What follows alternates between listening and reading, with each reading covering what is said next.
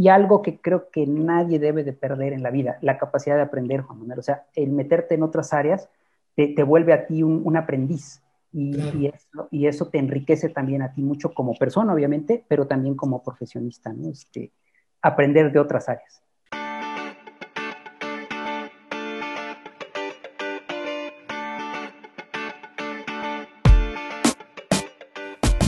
Buenos días, soy Juan Manuel Aguaxin y esto es Digitalizados, el podcast donde platicamos sobre los retos que la era digital nos plantea.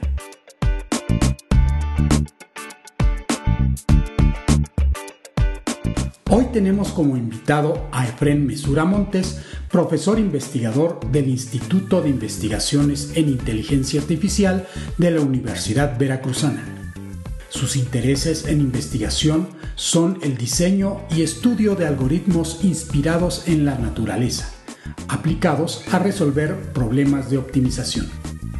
En este episodio, Efren nos comparte cómo nació su pasión por la investigación y particularmente por los algoritmos evolutivos en los que ha trabajado desde su tesis de ingeniería. A través de esta charla nos explica las características y retos de los problemas de optimización, así como sus aplicaciones.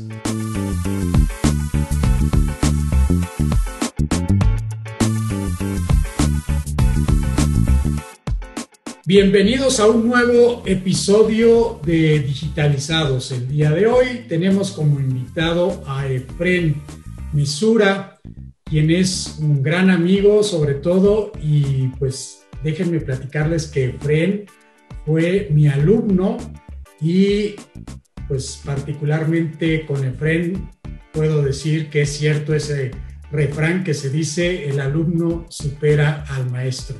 Bienvenido Efren, no sabes el gusto que me da tenerte el día de hoy en Digitalizados. Hola Juan Manuel, eh, buenas tardes, buenos días o buenas noches según lo que aplique. Agradezco la invitación, agradezco la presentación y pues la oportunidad de platicar hoy contigo. Eh, me, precio de ser tu amigo ya desde hace varios años. La relación empezó efectivamente siendo eh, tú mi profesor y yo el estudiante y estoy muy contento que pues eso ha perdurado con los años y hoy pues eh, podemos seguir siendo amigos y colegas en la actividad que tiene que ver con ciencia y tecnología en México pues sí, algo mucho, muy agradable, la verdad, vernos eh, y compartir conocimiento y desde que estábamos ambos en la Universidad de las Américas, creo que nos entendimos muy bien. Fren es una persona de súper primera calidad y pues es alguien que estimo muchísimo. Y bueno, pues ya que estamos hablando de aquel tiempo en, la universidad donde pues en aquella época Efren hizo un primer trabajo de algoritmos genéticos, hizo su tesis conmigo, una tesis en la que tenía que mostrar los resultados de este algoritmo genético de una forma visual. Eh, y pues de ahí eh, te nació, yo creo, ese amor que pues bueno, ya traías también, ¿no? Por, por la investigación eh, y pues te fuiste a hacer maestría y doctorado. Platícanos un poquito cuál fue tu historia desde ese momento que estabas ahí en la universidad hasta convertirte en uno de los investigadores más reconocidos de México. Eh, bueno, digamos que hacemos, nos gusta hacer nuestro trabajo y lo, del, reconocimiento creo que queda muy amplio. Apenas estamos empezando a hacer una carrera y tratando de formar a, nuevos estudiantes. Manuel, te agradezco las palabras. Fíjate que creo que hubo dos momentos que, que a mí me permitieron darme cuenta, porque no era mi intención, que yo iba a seguir una carrera científica y que eso es lo que, a lo que me voy a dedicar en esta vida. La primera fueron los dos cursos particularmente que tomé. Uno fue el tuyo de graficación por computadora. Ese fue el primero cuando dije, ah, caray, o sea, no nada más es desarrollar sistemas, puedes hacer también cuestiones muy interesantes con la computadora. Recuerdo que nos dejaste hacer un, eh, simular un, un, brazo robot con tres grados de libertad, creo, de qué manera que no colisionara. Y ese programa a mí me fascinó. Lo recuerdo todavía, desafortunadamente no tengo el código, pero me fascinó, porque lo saqué, me costó mucho trabajo, pero lo saqué. Ahí fue cuando yo me di cuenta que no era necesariamente el desarrollo de sistemas o las redes lo que a lo mejor a mí me iba a llamar la atención. Y el otro curso fue el del doctor Antonio Sánchez, de inteligencia artificial. Ahí fue cuando me di cuenta que dije, ah, caray, pues como que un ingeniero en sistemas podría especializarse en otras cosas que a lo mejor cuando entré a la carrera, pues no necesariamente las veía. Entonces esos dos cursos me pusieron a pensar. Y lo otro fue que eh, a mediados de los noventas, allá en la Universidad de las Américas, eh, eh, se organizó un congreso en Iberamia. Y por azares del destino entré a una charla que, que dio en aquella época el doctor Vladimir Estivil muy reconocido y muy recordado aquí en México y fue actualmente, actualmente está en España. Eh, y dio una plática de algo que a él le llamó ahí el algoritmo genético. Entonces fue cuando dije, ah, caray, este nombre está así como muy llamativo. ¿no? Me quedé en la charla, creo que no entendí mucho, pero me llamó la atención. Entonces, eh, si recuerdas, cuando se dio el asunto de la tesis, pues ahí fue cuando dijimos con eh, mi compañero Jorge en aquella época, y, bueno, pues vamos a trabajar en eso, o sea, nos gusta la graficación, hagamos algo visual, esto del algoritmo genético tiene que ver con inteligencia artificial, pues trabajemos. Y ahí fue donde pues se dio esta, este cambio en, en, la idea que yo tenía de, de, mi vida profesional. Fue, fue de esos dos cursos y la charla de Vladimir Sticker. Pues muy, muy bonita historia. Y después entonces te fuiste a hacer una maestría donde trabajaste con el doctor Cuey. Eh, sí, eh, estuve trabajando un ratito en, Puebla en aquella época, regreso a Jalapa. Eh, fue difícil encontrar trabajo. yo tenía por cuestiones personales que estar en Jalapa en aquella época. Entonces fue difícil encontrar trabajo y recuerdo que gracias también al doctor Antonio Sánchez, al, a cual yo le agradezco muchas cosas en la vida, pude entrar a trabajar a Alania, Laboratorio Nacional de Informática Avanzada en Jalapa. Y ahí fue cuando conocí al doctor Carlos Cuello, me decidí a entrar a la maestría en inteligencia artificial y bueno, en algún momento él me, invitó a trabajar con él la tesis de maestría. Consideró mucho que yo ya había trabajado con un algoritmo genético en la licenciatura, entonces eso, eso me dio puntos para empezar a trabajar con él. No, no, no es fácil que te acepte. Él, él en ese momento me aceptó, eh, la experiencia que ya yo tenía eh, inicial en el área, pues me ayudó. Y pues desde ahí empezamos a trabajar con cuestiones de optimización y estos algoritmos aproximados. Él se mueve a la Ciudad de México, al Sinvestap, me invita a hacer el doctorado. Yo estaba ante la disyuntiva de irme al extranjero, quedarme, una decisión también complicada. Al final creo que fue lo acertado, me quedé y estudié el doctorado en, la entonces sección de computación, ahora departamento de computación del, del y pues maestría y doctorado ya trabajé con el doctor Carlos Cuello. Y bueno, pues hoy en día eres parte del SNI y tus artículos pues son leídos alrededor del mundo sobre este tema que es la optimización. Digamos que ese es como que el sombrero o el paraguas de todo lo que estás haciendo. Platícanos por qué es importante resolver problemas de optimización. Fíjate que, eh, y ahí me voy un poquito también de la historia y, que, y cómo la vida te va acomodando cuando eh, en la Universidad de las Américas también tomé cursos de investigación de operaciones y en su momento se me hizo un área muy atractiva, pero pues estaba, digamos, los, los, los que íbamos para ingeniería en sistemas estábamos como ahí medio prestados con los de ingeniería industrial, que eran los que se focalizaban más en esa área. Me llamó la atención y dije, esto de optimización, programación lineal está muy bonito. Se me hizo muy interesante. Lo, me dio un curso el doctor de la Yata en aquella época excelente docente y nos dio un curso que sí nos puso a sufrir, pero me gustó, esa parte me gustó mucho. Entonces, cuando, cuando llega la parte de, de, los algoritmos genéticos y demás, pues me doy cuenta que esta área de optimización tiene un amplio espectro, como tú bien dices, es un paraguas y bastante grande. ¿Por qué? Porque pues eh, este asunto de buscar buenas soluciones entre un conjunto de opciones y tratar de encontrar una muy buena y, de ser posible, la mejor, pues está inmerso en muchas actividades eh, del ser humano. Eh, hoy en día es, es eh, digamos, bastante fácil encontrar este tipo de problemas en muchísimas áreas, no tan solo en la parte de ingeniería. podemos encontrarlo en medicina, en educación, en el área de humanidades. Siempre hay necesidades de optimizar. y los problemas suelen ser tan complicados que pues los métodos tradicionales no necesariamente eh, dan el ancho para resolver ese tipo de problemas y ahí es donde entra la inteligencia artificial y en este caso la computación evolutiva con todos sus algoritmos inspirados en estas metáforas biológicas y que pueden resolver este tipo de problemas. Entonces, por poner un ejemplo, ¿no? hoy todo el mundo habla de análisis de datos y generación de modelos y más, es algo que ya lo percibimos incluso nosotros como usuarios de eh, las aplicaciones y nos damos cuenta que de alguna manera pareciera que nos conocen, pues todo este proceso de aprendizaje en el fondo, en el fondo es, es un problema de optimización el que se está resolviendo.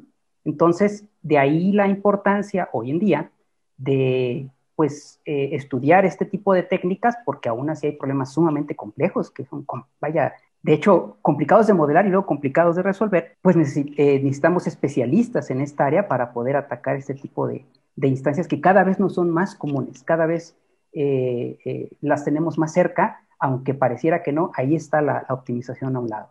Sí, antes no se tenía eh, en los proyectores porque las computadoras no eran tan potentes y se sabía que pues el problema era muy complejo y básicamente decías, no, pues ¿para qué trato de resolverlo si, si es muy complejo y entonces eh, pues, va a ser prácticamente imposible, ¿no?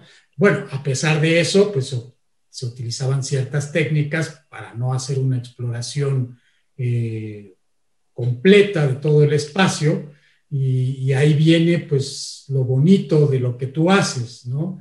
Podemos tener un problema que es muy complejo con una dimensión muy grande, altas dimensiones en el espacio de búsqueda y lo que tú haces permite que pues no se explore todo el espacio, sino solamente algunos puntos que te dan una idea de dónde se encuentra el óptimo. Eh, platícanos un poco por qué puede ser un problema complicado. Ya mencioné esto de la dimensionalidad, pero hay otras cosas que lo hacen complicado. Sí, fíjate que eh, el asunto de la dimensional es un tema porque entre más variables quieras tú encontrar sus valores para optimizar algo, tiene que ver también porque puedes tener problemas de baja dimensionalidad, pero aún así el espacio de búsqueda, o sea, entendiendo espacio de búsqueda como el conjunto de todas las posibles soluciones que tienes a disposición y tú lo que quieres es encontrar la mejor, es como encontrar la aguja en el pajar, ¿no? O sea, es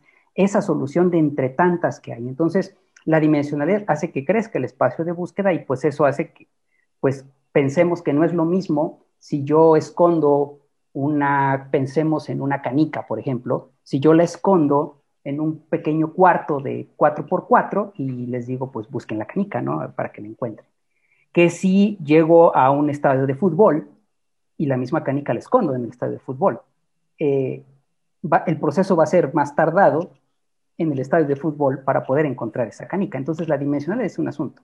Y hoy en día, eh, como ya la optimización otra vez está muy cerca en las actividades que realizamos y cada vez más en diferentes eh, áreas de los sectores productivos, de la actividad humana en general, eh, los problemas pues tienen mayores complejidades. Hoy hablamos de la optimización dinámica, ¿no? Cuando estoy buscando una buena solución, pero resulta que las condiciones del problema están cambiando.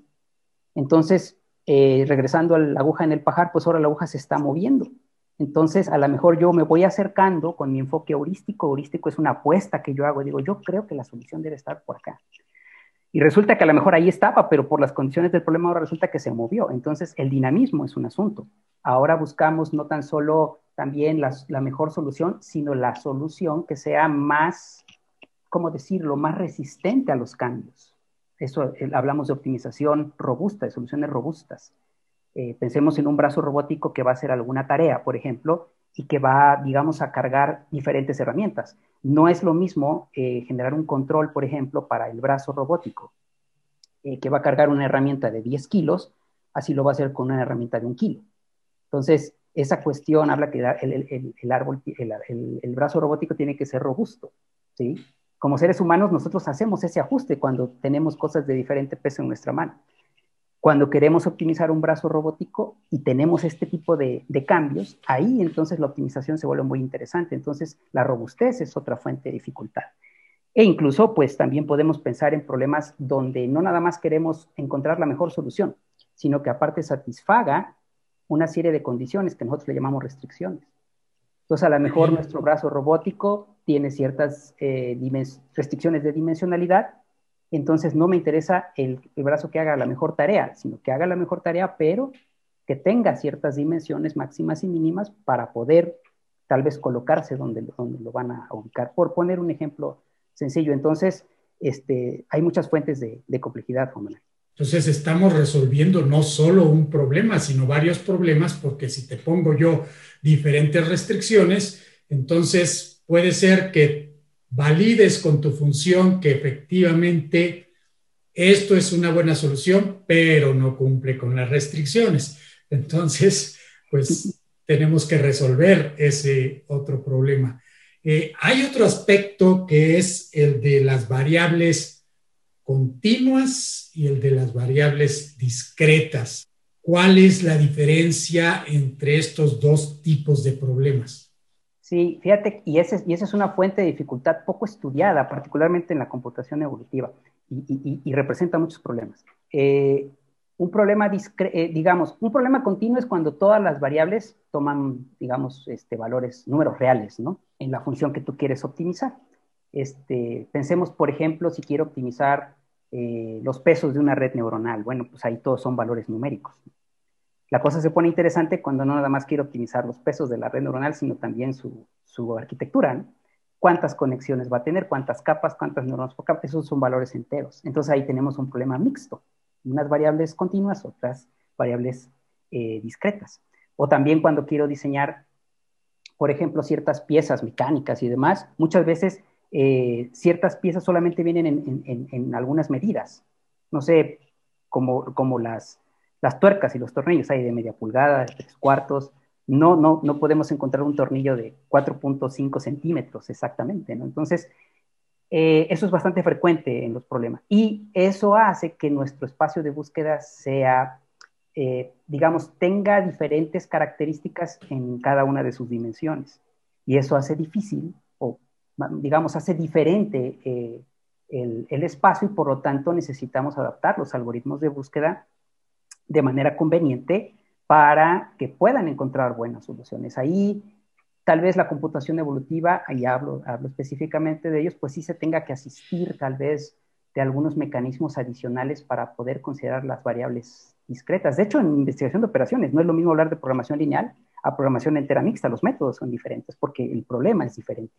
Y este, esta cuestión, otra vez muy cercana a las aplicaciones, este, es una fuente de dificultad importante que yo creo que merece más atención este, porque no, como que todo el mundo le da la vuelta y dices, bueno, pues redondeo los valores o internamente lo manejo como un número real, pero ya luego lo discretizo. Eso eh, funciona, pero no necesariamente resuelve el problema tal vez como, como nosotros quisiéramos. ¿Será que finalmente pues trabajamos la mayoría del tiempo con un modelo discreto entonces? Eh, bueno, en el fondo, pues en la máquina digo, sí, estamos, estamos programando algoritmos en la computadora y al final, pues todo es discreto, nada es realmente continuo, ¿no? Este, siempre que les digo a mis estudiantes que hablo un poquito de aritmética computacional, muchos se sorprenden porque dicen, a ver, nada más les digo, a ver, ¿de qué, ¿cuál es el, eh, la cardialidad del conjunto de los números reales? pues es infinita. Ok, muy bien. ¿Ustedes pueden representar números reales en una computadora? Sí, sí se puede. Ok, entonces, ¿cómo metes un conjunto que es infinito a un mundo finito como lo es la memoria y el procesador de una computadora? Entonces ya dicen, ah, caray, pues sí es cierto, ¿no? O sea, ¿qué, pasa ahí, no? Pues efectivamente, todo está discretizado y se sorprenden mucho los estudiantes cuando les digo, pues es que fíjese que hay valores que no se representan, no se pueden representar, hay que saltarnos algunos valores porque no caben todos, ¿sí? Entonces, se asumen ciertos errores en la aritmética computacional. Entonces, al final, bueno, en la máquina todo está discretizado y ese es un aspecto importante que muchas veces perdemos de vista. Digo, cuando trabajamos pesos y centavos, pues eso no tiene tanta relevancia. Pero para un nanotecnólogo, ¿sí? O para un astrofísico que trabajan con, con valores muy pequeñitos o valores muy grandototes, eso sí cobra relevancia. Entonces, en la máquina realmente todo está discretizado. De hecho, en, computación evolutiva tú puedes transformar un problema continuo a un problema discreto si así lo quieres. y, este, y tal vez esa búsqueda funciona mejor. Entonces te digo, ahí hay toda un arte para poder realmente representar correctamente el problema y facilitarle la vida al algoritmo, porque también tú te la puedes complicar mucho si no lo representas correctamente. Para aquellos que no conocen mucho sobre las aplicaciones de la optimización, ¿podrías darnos algunos ejemplos típicos de la vida real eh, en los que se utiliza la optimización? Quizás tú has trabajado en varios de ellos y de ahí, pues a lo mejor nos puedes dar algunos problemas que todavía son un reto para la optimización, para los métodos de optimización. Sí, mira, eh, en, el, en, el, Instituto de Investigaciones en Inteligencia Artificial de la Universidad Veracruzana, que es donde tengo la oportunidad de, de trabajar ya desde hace algunos años, eh, y que este trabajo de, de, aplicaciones empezó, de hecho, en el año, cuando también tuve la oportunidad de regresar al año a trabajar varios años también ahí, eh, donde hay un, un, impulso fuerte sobre las aplicaciones y ahora en el instituto pues lo hemos retomado. Hemos aplicado este tipo de algoritmos de optimización en diferentes problemáticas. Eh, te pongo un par de ejemplos. Uno tiene que ver, por ejemplo, con el dominio eh, médico, particularmente con imaginología médica. Hemos ocupado estos algoritmos, digamos, le digo a mis estudiantes, eh, creo que aquí el algoritmo evolutivo no se gana el Oscar al mejor actor, pero sí se gana el Oscar al mejor actor de reparto, o sea, el actor de soporte, el que está a un lado del que va a ser el rol protagónico. ¿Por qué lo digo? Eh, ocupamos a estos algoritmos para optimizar los parámetros y de hecho el funcionamiento de, los, de los, las técnicas propias de procesamiento de imágenes para tratar imágenes médicas. Entonces, por ejemplo, en una en un proyecto que llevamos con el doctor Gabriel Acosta, eh, colega y amigo mío del instituto, él es experto en imagenología médica, eh, logramos eh, optimizar estos algoritmos para hacer la segmentación, digamos, que en términos lúdicos es lo que hace el, el médico, por ejemplo, cuando ve un tejido, en este caso hablamos de cáncer de cervix. cuando el, ojo humano experto detecta esa posible zona en una prueba que se llama colposcopía, que es depositar una sustancia blanquecina en el tejido y dado los cambios de coloración de las células enfermas a las células sanas es diferente, el humano experto logra detectar esas zonas. Entonces nosotros trabajamos, porque es bastante complejo en, en el tejido y dado que es un video, no es una imagen, es un video, una serie de imágenes, optimizamos los parámetros de la técnica de segmentación para que realmente pudiera encontrar digamos, las mismas zonas, porque esto se, se validó con, el, con, con, los médicos, la misma zona que el experto humano estaba, estaba este, eh, detectando. Exactamente. Lo bonito fue que en un 80% hubo concordancias cuando le, lo, lo, asistíamos con la optimización a esta técnica con respecto al médico. Cuando no tenía la asistencia del evolutivo, a la técnica le iba muy mal. Estábamos por debajo del 50-40%, no eran nada buenos los resultados el algoritmo evolutivo entra, optimiza ese proceso y ahora eh, hay un 80% de, de, coincidencias. Pero a nosotros no nos sorprendió tanto la coincidencia, sino el 20% de la discrepancia, porque al ver lo que la máquina había, digamos, como eh, seleccionado como posible área, digamos, con presencia de alguna enfermedad, cuando el médico vio esas zonas, dudó y dijo, bueno, yo la descarté y pues ocupando una terminología médica de alguna cuestión benigna, dijo, yo la descarté porque yo creo que es esto, pero creo que podría hacerse una biopsia y estar seguros. Entonces, eso es muy bonito, porque ahí vemos cómo el algoritmo evolutivo ayuda a una técnica a hacer mejor su trabajo y con eso tenemos una aplicación que le ayuda a un experto humano a hacer mejor su trabajo. Entonces, te lo pongo como ejemplo porque eso es, desde mi perspectiva, lo que queremos de la inteligencia artificial. No queremos robots asesinos ni vivir en un mundo que no lo es, sino tener herramientas que nos hagan la vida más sencilla. Entonces, eh, ahí fue un ejemplo muy bonito que trabajamos en la parte médica. Y otra que tiene que ver ya con, en este caso, con la parte de eh, ingeniería mecatrónica, con colegas del, del CIDETEC, del Politécnico Nacional, tenemos varios años trabajando precisamente en, la optimización de, mecanismos de varias barras. Entonces ahí lo que hacemos es que ahora resulta que el algoritmo evolutivo va evolucionando, valga la redundancia, estos brazos. Entonces ya no es la expertise humana la que sugiere el diseño del brazo, sino nosotros los vamos evolucionando, digamos, de cero y al final se logra tener un brazo con una configuración que muchas veces no es la que el ingeniero hubiera pensado o que ni siquiera con el método de optimización clásica que ellos ocupan hubieran pensado, pero que resuelve la, la tarea de una manera interesante. Entonces, otra vez, la inteligencia artificial te ofrece alternativas para poder resolver mejor, mejor tu problema. Entonces, este, son, es un par de ejemplos. Eh, el tercero lo estamos haciendo hoy actualmente y, y está muy en boga, es optimizar los procesos de las técnicas de aprendizaje para análisis de datos. Estamos haciendo optimización de redes bayesianas, optimización de árboles de decisión, optimización de redes neuronales, que es un área que estamos trabajando bastante ahorita que se llama neuroevolución, ¿no? Evolucionar a las redes neuronales para que ya no sea el experto humano quien las diseñe. Y lo que estamos encontrando es que la evolución puede encontrar modelos más compactos, digamos, cerebros más chiquitos, más que a lo mejor van a apuntar en algún momento a ser más entendibles que monstruos, pero que hacen la misma tarea que los otros. Entonces, eh, también tenemos bastante trabajo en esta parte de, algunos autores se llaman eh, minería de datos, eh, minería evolutiva de datos o evolutionary machine learning para agruparlo también en otras cosas como aprendizaje por refuerzo y demás.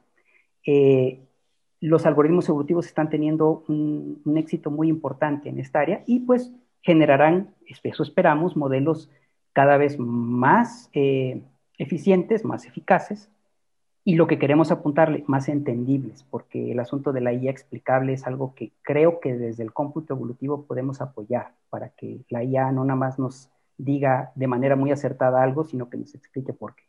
Excelente, pues me hiciste recordar un artículo que acabo de leer sobre diseño generativo, se llama, me parece, eh, que se me hace sumamente interesante porque ahora, pues, para diseñar la pieza de un avión o incluso diseñar una silla, dicen, bueno, yo quiero una silla que pueda soportar tanto peso hecho de tal material y puedes incluso dar algunas ideas de cómo te gustaría que fuera el diseño. Entonces ahí se conjunta todo lo que estás diciendo, por eso vino a mi mente, porque tenemos una dimensionalidad pues enorme, o sea, cuando te digo silla, pues cómo podemos diseñar una silla, hay infinitas maneras de hacerlo, hay restricciones del material que se va a utilizar, el peso, y pues idealmente sería un problema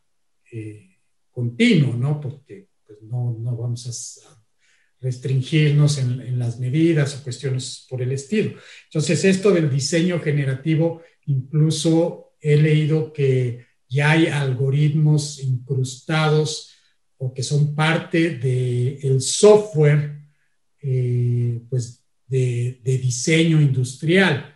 Eh, y esto, pues, aún más me hace recordar lo que has hecho como trabajos cuando estabas en la UDLA, pues diseñaste este robotcito eh, y, en cierta forma el diseño generativo pues contiene todos los elementos en los cuales tú eres experto.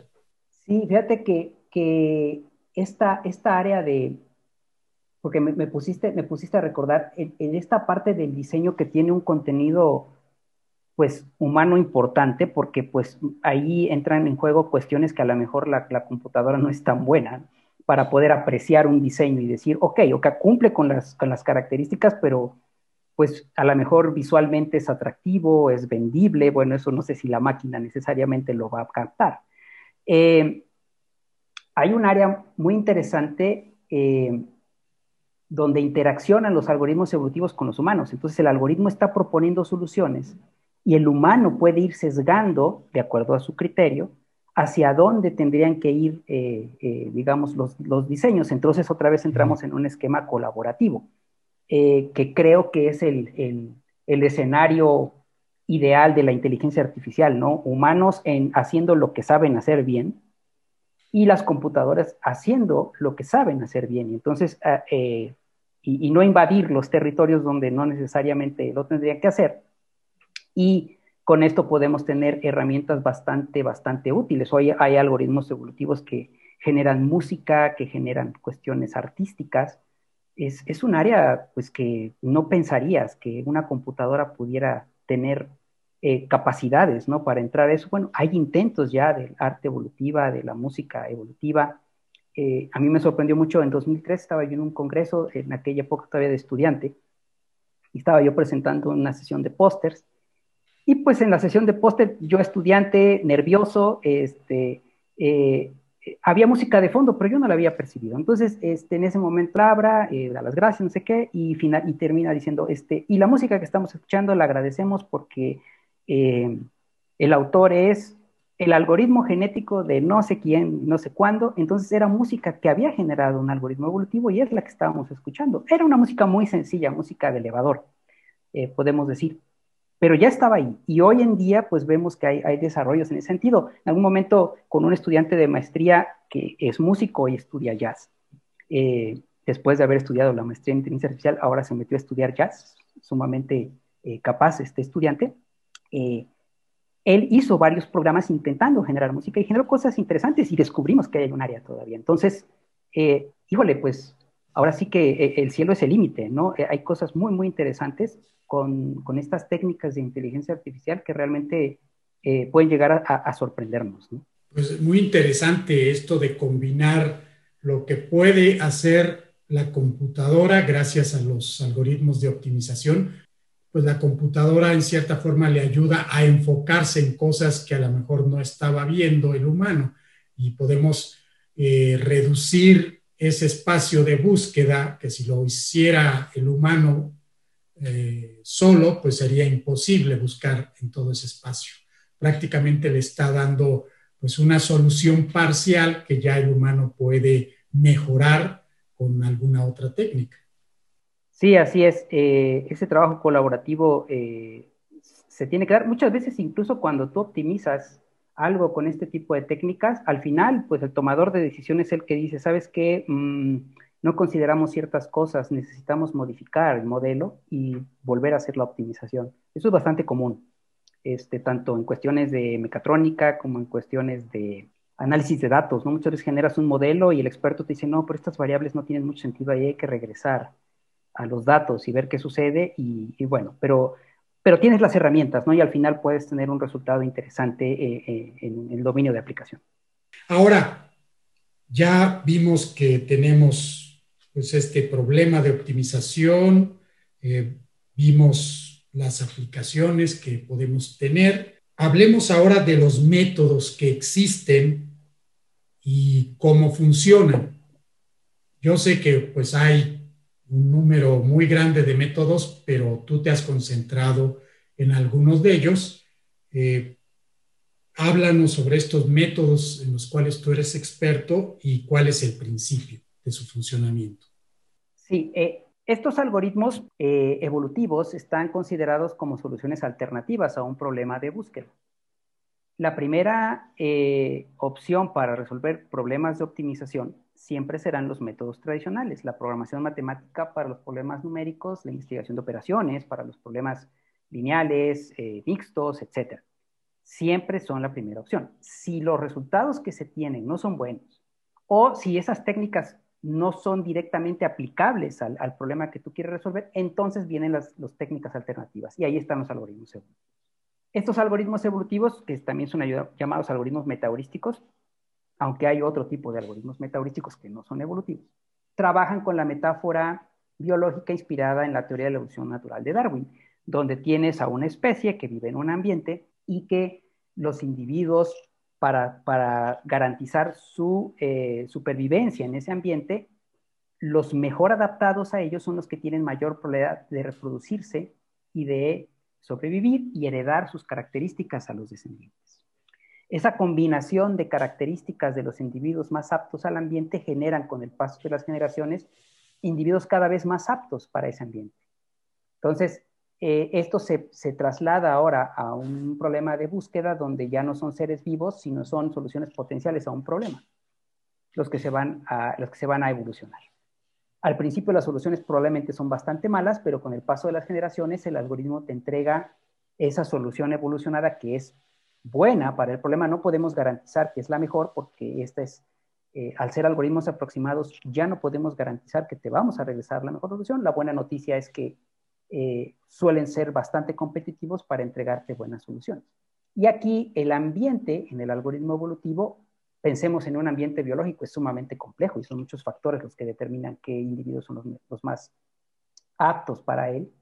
En el algoritmo evolutivo todo esto se resume a es, la función que le llamamos la función de aptitud, ¿no? El valor que quieres optimizar, que puede ser el peso de una pieza, la, capacidad de clasificación de un eh, método de aprendizaje, eh, etcétera. Entonces, eh, esta función de aptitud o función objetivo es la que va a determinar qué soluciones son mejores para el problema y con, este, con estas iteraciones sucesivas, al final te entrega una solución bastante competitiva para tu problema. Así es, grosso modo, cómo trabajan estos, estos algoritmos creo que es bastante entendible la metáfora este, y eso también los ha hecho bastante atractivos, ¿no? Porque pues son sencillos de, entender y las implementaciones tampoco son tan, tan, tan complicadas. ¿Y cómo evitamos entonces que un individuo que es muy bueno, pero posiblemente, o más bien no es el óptimo, se propague demasiado y entonces después toda la población pues se parece a ese individuo que era muy bueno, es como un atractor y entonces pues te impide salir de ese subespacio que pues tiene una solución buena, pero finalmente la mejor todavía no está por ahí. Sí, eh, en este tipo de algoritmos, bueno, en general en, en, los algoritmos de búsqueda para cualquiera, eh, siempre hablamos de que debe haber un balance entre lo que llamamos exploración y explotación, que se dice muy fácil, pero implementarlo y que funcione así ya no está tan fácil. Pero a ver, la exploración es que el algoritmo siempre tenga la capacidad de encontrar una nueva zona en ese espacio de búsqueda, ¿no? llegar a, a, soluciones diferentes en cualquier momento. Esa es la exploración. Y que una vez que encuentre esas zonas promisorias, las explote, o sea, trate de encontrar ya en esa región más acotada mejores soluciones de las que en ese momento ya tiene. Entonces debe haber siempre ese balance. Si se maneja correctamente o adecuadamente para un problema, podremos evadir esos atractores. Eh, al decir a lo mejor en la población inicial ya hay un muy buen individuo, pero no necesariamente es la mejor solución. Si tenemos una exploración suficiente, el algoritmo debería encontrar soluciones promisorias eh, que, mejoren el resultado de esa mejor solución en ese momento, evadirla y ahora moverse hacia esa otra zona para encontrar algo mejor. Eh, pero otra vez, se dice fácil, no, no, lo, es, no lo es tanto. Ahí eh, requerimos de un buen diseño del algoritmo en términos de, técnicas que llamamos de selección, de ver cómo escogemos a esas mejores soluciones para que se reproduzcan. Y pues lo que llamamos operadores de variación, típicamente cruce y mutación, la, la, manera de reproducir estas soluciones para que efectivamente se posicionen en zonas adecuadas para tratar, otra vez, de balancear la exploración con la explotación. Y eso es lo bonito de estos algoritmos, ahí se plantea el reto del, del diseño del mismo. Pues me haces pensar entonces en que es muy importante también la generación de soluciones aleatorias, como para decir, me alejo de las soluciones que me están diciendo que son buenas y a lo mejor y descubro algo nuevo, siendo eh, aleatorio. Así es, en los algoritmos evolutivos eh, suele asociarse ese proceso de exploración a lo, que, a lo que le llamamos la mutación, que son cambios pequeños en las soluciones, pero que en el espacio de búsqueda pueden representar un salto muy grande, porque la, la característica que tiene la mutación en principio es que no tiene ningún sesgo, o sea, simplemente es un cambio aleatorio que no está guiado por el proceso de la búsqueda en ese momento y puede mandarte a otra zona del espacio de búsqueda y ahí encontrar algo mejor.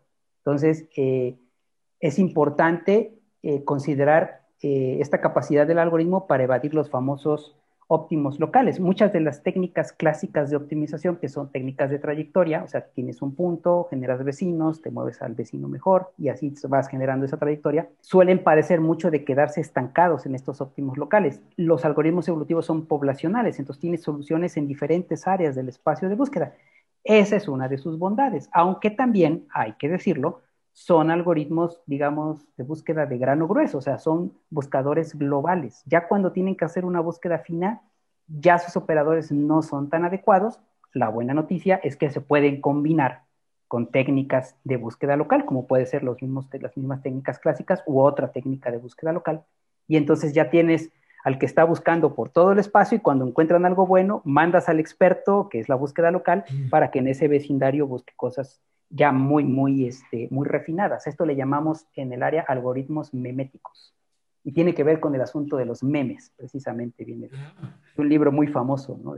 del gen egoísta. Muy bien, pues muy interesante esto que acabas de mencionar. Me hace pensar a tener una imagen aérea en la que estamos buscando, no sé, el punto más bajo del terreno o el punto más alto, eh, identificamos uno de ellos, lanzamos un paracaidista y él busca localmente ya cuál es el verdadero punto más alto. Exacto, es una estrategia interesante, ¿no? Combinar eh, al buscador global con el buscador local. Hay muchas preguntas de diseño que se tienen que resolver, pero el área del cómputo memético, de hecho ya hay, un, hay una revista que se llama Memetic Computing, que se especializa precisamente en este tipo de, técnicas de búsqueda. El área ha crecido muchísimo y cada vez hay, hay más nivel de, de, especialización en este tipo de diseños. Ahora, ¿cuáles han sido tus aportaciones en este campo de estudio? El área que a mí me ha permitido eh, pues tener visibilidad, eh, digamos, en la comunidad internacional que tiene que ver con computación evolutiva, es un tema en particular y es eh, la optimización con restricciones, porque curiosamente estos algoritmos fueron diseñados para resolver problemas en espacios donde no se consideran las restricciones. Entonces, cuando el problema tiene restricciones, necesitas eh, adicionarle lo que nosotros llamamos una técnica de manejo de restricciones para que las pueda considerar. Y entonces te lleve a encontrar soluciones buenas, pero que satisfacen las restricciones. Eh, esto lo, empecé a trabajar desde mi tesis de maestría, continué en el doctorado y a la fecha sigo realizando investigación en ese sentido. Eh, y se ha extendido ya a, otro tipo de, problemas y de dominios pero ahí hemos encontrado cuestiones muy interesantes. Es, es eh, curioso ver en la literatura especializada que hay una gran cantidad de literatura eh, y artículos especializados cuando el problema no es restringido. Cuando el problema ya tiene restricciones, el número de publicaciones baja significativamente. ¿Por qué? Porque es otra dinámica de búsqueda. Y ahí los primeros trabajos son de mediados de los principios de los noventas, eh, con eh, Signe un polaco, que fue, es el padre de la optimización con restricciones ocupando algoritmos evolutivos. Eh, y yo empecé a trabajar este tema por ahí del 99.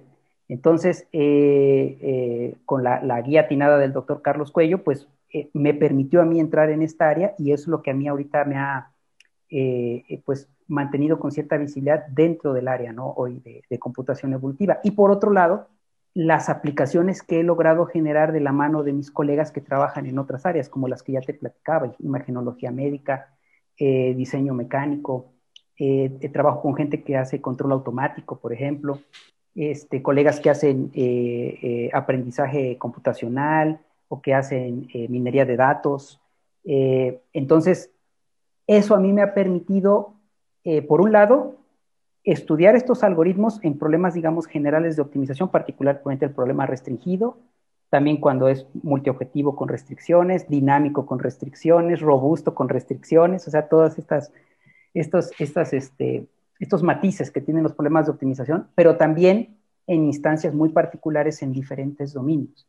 Y eso, eh, pues, eh, a mí me ha permitido enriquecer mucho mi investigación y algo que creo que nadie debe de perder en la vida, la capacidad de aprender, Juan Manuel. O sea, el meterte en otras áreas te, vuelve a ti un, aprendiz y, y, eso, te enriquece también a ti mucho como persona, obviamente, pero también como profesionista, ¿no? Este, aprender de otras áreas.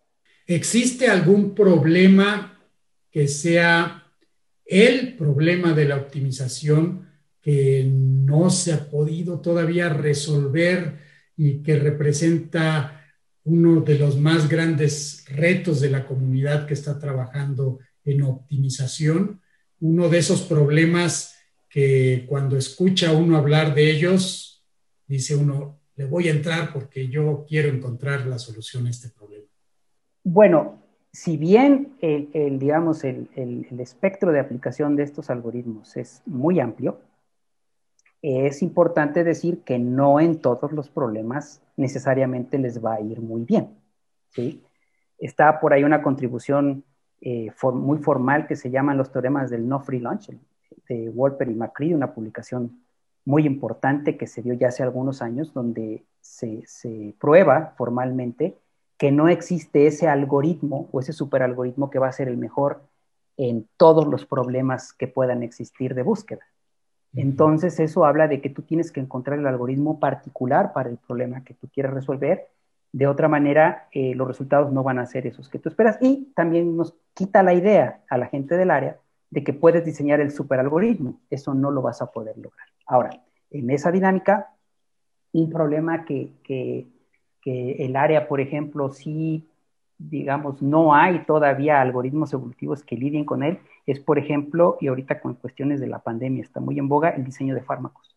Es, es, es, algo, es un problema que tiene características que lo hacen complicado para resolver con un algoritmo evolutivo. No, no estoy diciendo que no se pueda, simplemente que no se ha podido. Este, yo, si en algo creo es que la ciencia a su paso va avanzando y te permite tener soluciones a, a los problemas, pero por ejemplo ahí, ahí no ha podido entrar. Y es importante también mencionar, Juan Manuel, porque eso, eso lo mencionó, eh, lo recuerdo mucho en una charla magistral en un congreso hace algunos años. Eh, Rainer Stone, que es uno de los creadores de la evolución diferencial, el algoritmo que, evolutivo más reciente y que le dio un vuelco al área porque es sumamente simple, pero muy bueno. Él trabaja en la industria y Rainer Stone dijo, la, Aquí en los congresos de computación evolutiva todos hablamos de algoritmos evolutivos, estamos fascinados con los algoritmos evolutivos, pero, pero hay otras áreas en la, industria donde no lo conocen, donde lo que conocen es eh, el comando fmincon de, de MATLAB y con eso resuelven todos sus problemas. Y les encanta porque nada más le ponen fmincon, su problema, enter y les da la solución. Entonces cuando yo llego y les digo, no, pero yo tengo un algoritmo evolutivo y, y es muy bueno, mejor que el que fmincon este, ah, perfecto, vamos a probarlo. ¿Dónde está el comando? Ah, es que hay que implementarlo, porque en MATLAB no viene. Oye, ¿está en los libros de, optimización? Ah, no, no, está en los libros de algoritmos evolutivos. Ah, ok. Bueno, ok, lo implementamos. Muy bien. Ok, entonces le pongo eh, algoritmo evolutivo eh, mi problema y le doy enter. Eh, no, le tienes que poner un tamaño de población y le tienes que poner un número de generaciones y un porcentaje de cruza y un porcentaje de mutación. Ah, caray, este, no, pues sabes que, eh, pues gracias, pero yo con FMINCON resuelvo mis problemas, este, y hasta ahí, ¿no? Entonces fue un golpe muy fuerte para la gente del área. Y tenemos que lidiar contra ello. Si no logramos pasar esa barrera, no vamos a poder tener el impacto como área que debería, que debería tenerse. Entonces, es, es, un, es algo que, que, que tenemos que considerar si realmente queremos que el área permee más. No digo que no haya permeado, pero creo que ahí hay un freno importante, ¿no? Entonces, eh, necesitamos que los algoritmos evolutivos ya estén en el software que se ocupa para esto, en el software, digamos, eh, popular y común, y, en la literatura. Porque de otra manera, en la literatura que no es de computación evolutiva, sino este, nos vamos a quedar muy contentos, pero no vamos a permear como deberíamos hacerlo. Pues súper interesante esto que mencionas, porque entonces quiere decir que hay eh, un área de oportunidad que sería encontrar los parámetros de una forma automática para que puedan utilizar los algoritmos genéticos o evolutivos tan fácil como otros métodos que ya bien lo dijiste, no es tan evidente. Hay un área dentro, dentro de de computación evolutiva que, se llama precisamente eso, el ajuste de los parámetros, el parameter setting. Y hay técnicas para hacerlo. Eh, el tema no es para nada nuevo, pero sigue siendo un tema. Y te digo que no es nuevo porque desde que surge la computación evolutiva a mediados de los 60, no con el algoritmo genético, que es el más conocido, sino como la estrategia evolutiva, que es el, el, hermano del algoritmo genético, pero es el hermano alemán porque fue creado por los alemanes con Ingo Reichenberg y Hans Poschweffel en mediados de los 60, principios de los 70. Ellos desde ahí dijeron, digamos, consideraron que en el algoritmo, alguno de sus parámetros, el mismo algoritmo se encargara de modificar los valores para que no fuera el usuario el que tenga que darle el parámetro, sino el mismo algoritmo va aprovechando su comportamiento para decir, ah, parece ser que estoy convergiendo ya a una solución, entonces varío mi porcentaje de mutación para, para favorecer que ya converja. O estoy constantemente mejorando, entonces fomento la exploración para que pueda yo seguir tratando de encontrar algo mejor porque me está yendo bien, ¿sí? Por ponerlo en términos muy generales. Ellos lo vieron desde el inicio del asunto de, de la calibración de los parámetros. Hoy en día hay técnicas que buscan hacer eso para aprovechar el mismo proceso de evolución y pues le das dos trabajos al algoritmo. Le dices, oye, algoritmo evolutivo, resuélveme mi problema, por favor. Eh, aquí está el problema. Eh, y el algoritmo evolutivo te va a decir, oye, pero pues dame los parámetros. No, no, no, no. Eh, tú mismo, si vas a evolucionar la solución de mi problema, pues por ahí evolucionate tus parámetros. Me voy a tomar mi taza de café y ahorita regreso. ¿Sale pues? Ese, a, ese, a esa técnica se le llama un eh, autoadaptación de parámetros, le llamamos en el área. ¿sí? Le estás dando los dos trabajos al algoritmo evolutivo, hay técnicas que funcionan bastante bien, eh, no es tan automático el asunto, pero pues como que es un camino que tal vez tenemos que seguir para llegar como que al santo grial de los algoritmos de búsqueda, que es la búsqueda autónoma, ¿no? O sea, es la búsqueda que, que, adapta todo para tu problema y al final te entrega el resultado. Y hay avances en ese sentido con las famosas hiperheurísticas, los algoritmos que combinan operadores y demás, para cada vez quitarle más chamba al diseñador y que el algoritmo mismo vaya encontrando su configuración y te entregue el resultado adecuado. Es una área sumamente interesante y yo creo que en pocos años podemos encontrar cosas muy bonitas en ese sentido. Excelente, pues los algoritmos evolutivos entonces no dejan de evolucionar. Muy interesante todo lo que hemos platicado, Efren, verdaderamente, y creo que nos has dado un panorama muy bueno de lo que está sucediendo con estos eh, algoritmos, de lo que podemos hacer, de sus retos, de sus restricciones.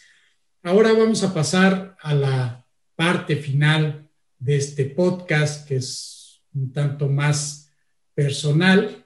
Y pues ahora que hemos hablado de todo esto de, optimizar, mi pregunta sería, ¿cómo llevas tú tu vida siendo un experto en optimización? ¿Optimizas al máximo todo lo que haces?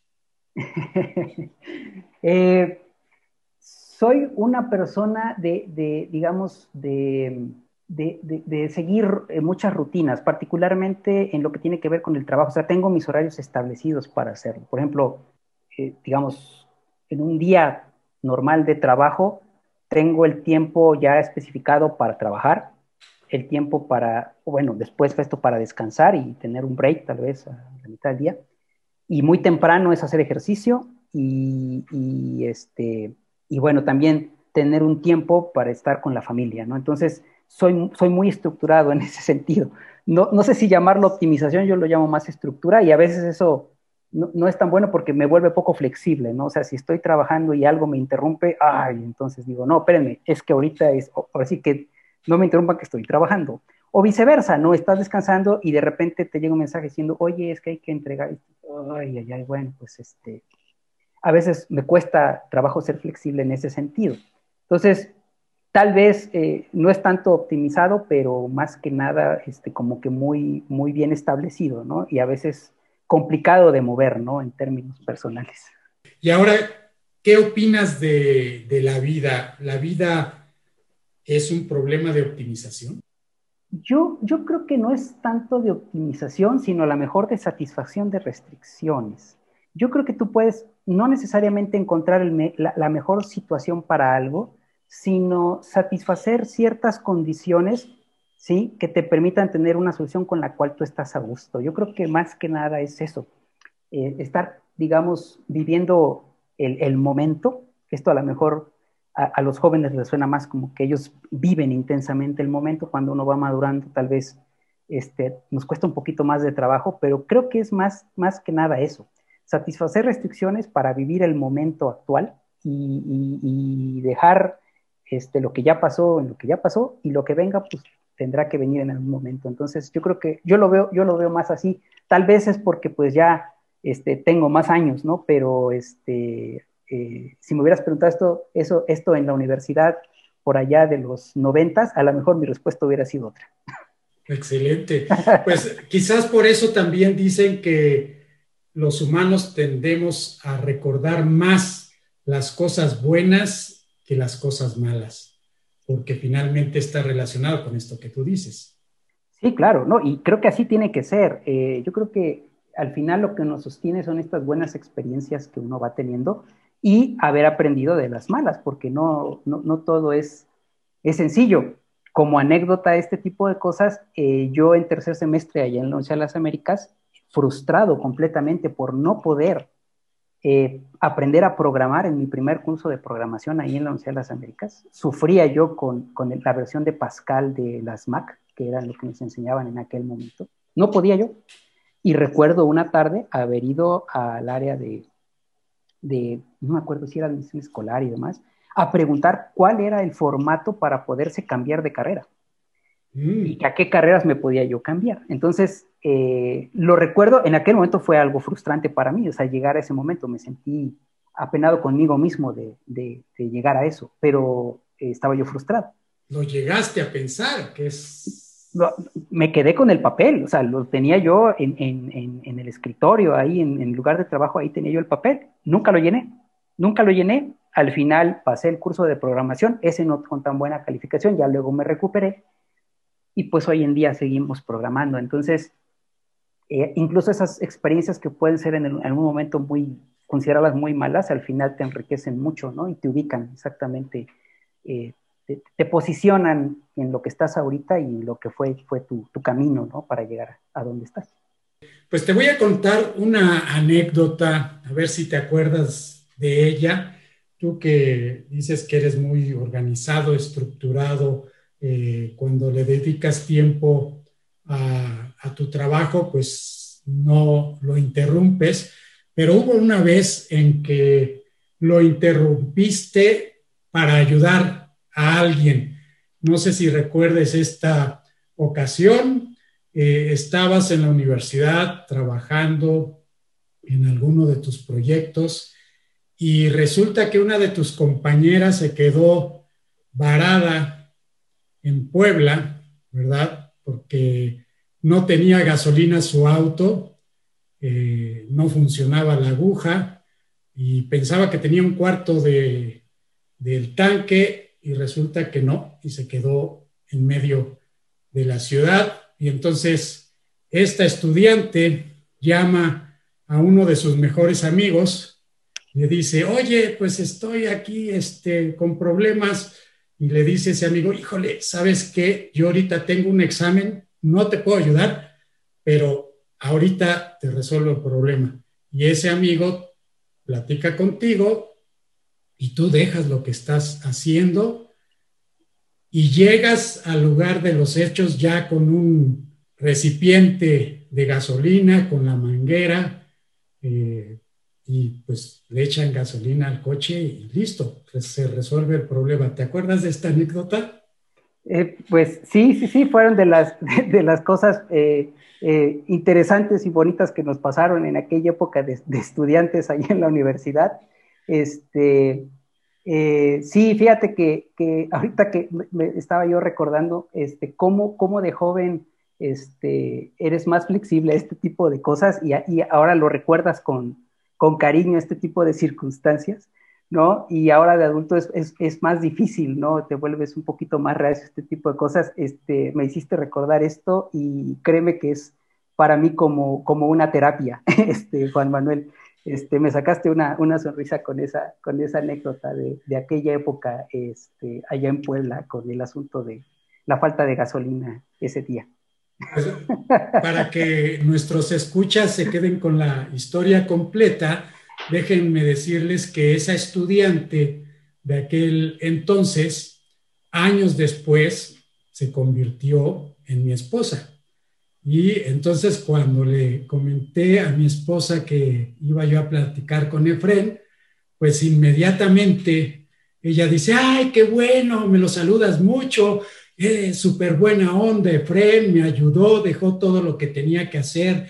Dice, y por aquí llamé y por aquí en unos minutos ya estaba él presente. Y la verdad es que pues de eso ya tiene veintitantos años y se me hizo algo pues eh, muy eh, bonito que contar, ¿no? Del, lado humano que, pues bueno, todos obviamente tenemos, pero igual y no todos nos atrevemos a dejar lo que estamos haciendo para ir y ayudar a nuestros compañeros. Entonces, pues ahora que soy su esposo, yo te agradezco mucho haber ido a ayudar a, mi esposa en ese entonces, ¿no? No tenía yo idea de este evento, pero qué bonitas historias. Sí, mira, Juan Manuel, esa época de estudiantes para nosotros y, la, vivimos todos eh, eh, y creo que, creo que todos vamos a estar de acuerdo. Eh, fue una época muy bonita de compañerismo, de amistad, pero también de aprendizaje. O sea, estábamos ahí para aprender, para formarnos.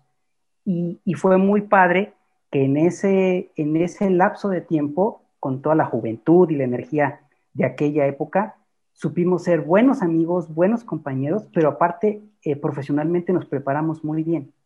Y hoy en día en diferentes ámbitos y en diferentes circunstancias, pues somos gente productiva que estamos tratando de, de hacer las cosas bien aquí en nuestro país y de transmitirle ahora a las generaciones que vienen atrás y que les va a tocar en su momento la responsabilidad pues precisamente de esa dinámica, de esa, de esa mística que se dio muy bonita en aquellos años en la universidad, todos tratando de, formarnos como buenos ingenieros en sistemas y pues para lo que siguió para cada uno de nosotros. Entonces, creo que eso, esa etapa nos enriqueció en muchos sentidos a todos y, yo estoy, la verdad, muy agradecido eh, con, con, todos ellos, con la misma universidad, con mis profesores, obviamente, como lo mencioné al inicio de la charla, porque eso te marca, y, te permite otra vez transmitir esas buenas cosas que, como bien dices, hay que recordar a las generaciones que vienen. Pues hay muchas anécdotas, podríamos aquí platicar sobre otras, ¿verdad? Solo platicaré una más en la que cuando estabas haciendo ahí el proyecto de graficación, igual uno eh, lo agarran eh, un poquito descuidado y llegan, no sé con quién estaba, eh, tenía yo que arreglar algunos asuntos y llega Efren y me pregunta, oiga doctor, este, ¿cómo puedo saber si un punto está dentro o fuera de lo que se considera el plano de, de la componente del robot? Y yo le contesto, no sé si positivo o negativo, y ya se va Efren muy contento y después llega pues no enojado, ¿verdad? Pero así como diciendo, pues me jugaste una, ¿no? Eh, porque yo le había dicho negativo y me dice, no, no, que era positivo y pues no nos, no nos estaba funcionando. y a fin de cuentas, bueno, encontraron que no era completamente como lo había yo dicho, ¿no? Porque me dijeron, ¿cómo se resuelve este problema? Les dije, ah, bueno, pues haz el, el el producto de los dos vectores y ya si te sale positivo, entonces está dentro, si sale negativo, está afuera, eh, y pues era lo contrario de lo que les había dicho en el signo. Pero, pero fíjate que todo eso era muy bonito, o sea, eh, eh, yo recuerdo que yo tomaba mucho nota, digo, en aquel momento no había dispositivos móviles ni nada, entonces yo tomaba mucho nota de las horas de asesoría porque eh, pues yo sí las aprovechaba. Creo que había compañeros que nunca preguntaban, pero yo sí las aprovechaba. Y luego me atrevía yo a preguntar cuando no eran horas de asesoría, ¿no? Y entonces, este, digo, en ese momento a lo mejor uno no lo ve así, pero pues los académicos, pues sí, luego andamos bien ocupados en muchas cosas, no tan solo en la atención a los estudiantes, por la misma dinámica de la academia. Entonces, pues tal vez te agarré curva en ese momento, ni siquiera la asesoría, pero cuando estás con el programa y que no funciona y que no funciona y dices, bueno, es que aquí cómo es, pues tratas de salir del problema, ¿no? Pero fue, al final fue bueno porque nos dimos cuenta de, cómo se tenía que hacer, ¿no? Y, pues eso al final, de eso se trata, ¿no? claro, aprendemos también mucho de los errores.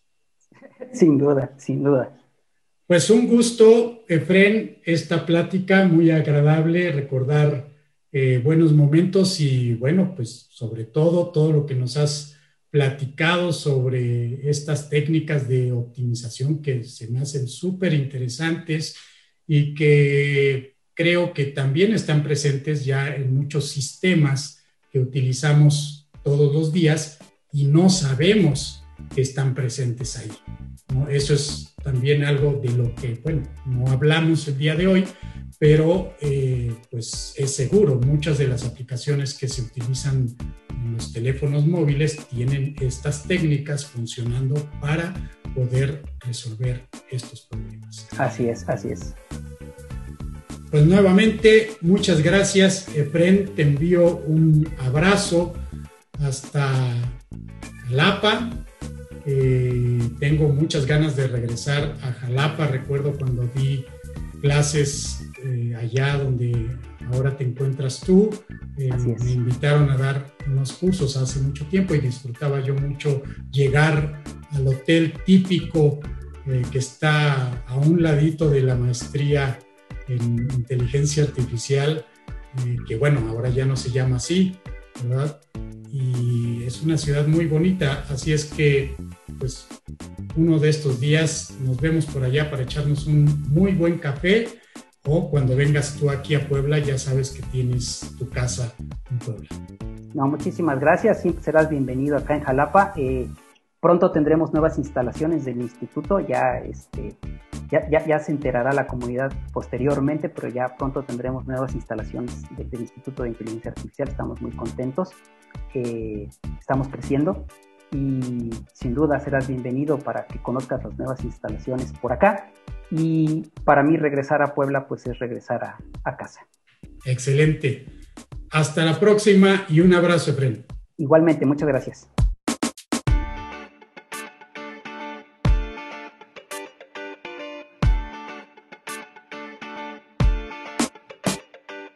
Este fue el episodio número 26 de Digitalizados. Pueden encontrar más información sobre Fren de Suramontes a través de nuestra página web digitalizados.mx o en la descripción del episodio en Spotify, Apple Podcast o Google Podcast. No olvides suscribirte en alguna de estas plataformas ya que esto nos ayuda a que muchos más puedan aprovechar este proyecto. Soy Juan Manuel Aguaxin y los espero en el próximo episodio les tengo reservada una interesante plática con quienes están digitalizando al mundo.